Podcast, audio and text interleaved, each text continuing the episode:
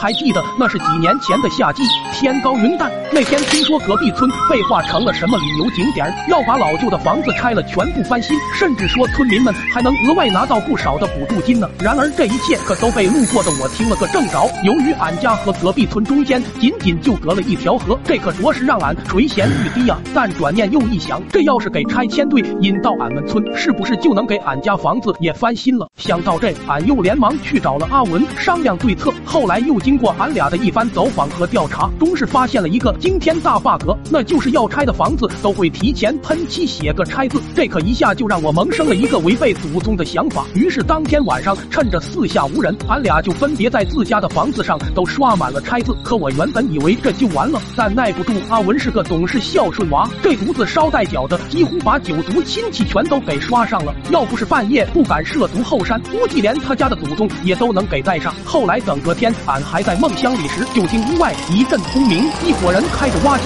上来，就给俺家驴棚掀了。听到动静的老爹也连忙出门查看，但一瞬间就被眼前的拆字所吸引了，以为自家也是中彩，当下又立马上去帮着打下手了。可等这边刚拆到一半，阿文就按耐不住了，非要招呼着众人先拆他家去。老爹一听他家也拆，当下也没含糊，调了一台挖机就跟着一同过去了。要说阿文爹当时还在厕所里蹲坑看报呢，突然。撕拉的一下，茅草屋顶都给掀开了。他爹一脸惊恐的抬头望着天，特么谁呀？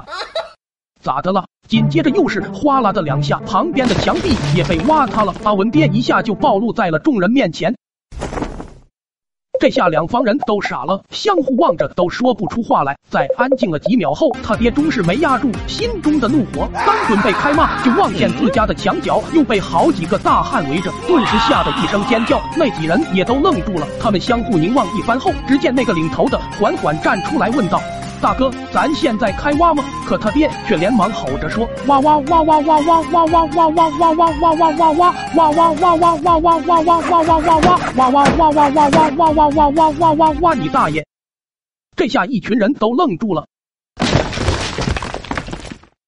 然而就在这时，远处又传来了一声巨响，是阿文六舅家也没了。只见那老头一路奔走相告的就跑了过来，刚准备给阿文爹也报个喜呢，可望着眼前这一幕，还以为他家也动迁了，随即又笑呵呵的说：“哎呀，同喜啊，小刚子，俺家也拆迁了。”这下他爹才反应过来是拆迁，脸上也是瞬间转悲为喜，笑着就把工头拽到了一旁说：“哎，兄弟兄弟，咱有炸弹没？一下全炸塌了，多方便！”这话音刚落，阿文立马就跳出来邀功了，说是为了刷这些字，连觉都没睡好，还说什么要趁。热打铁给外省的亲戚也都帮着整一下，行不行？霎时间，周围逐渐安静了下来。好家伙，这短短拉个翔的功夫，阿文爹就经历了人生所谓的大起大落，小雨咒也是彻底爆发。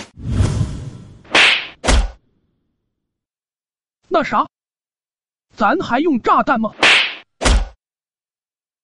这件事以后，当天晚上阿文就差点被九族亲戚们干到远航。而相比之下的我就不同了，除了全身筋脉寸断以外，也就在医院小住了几个月以后就没事了。本故事纯属虚构，小朋友们可别模仿。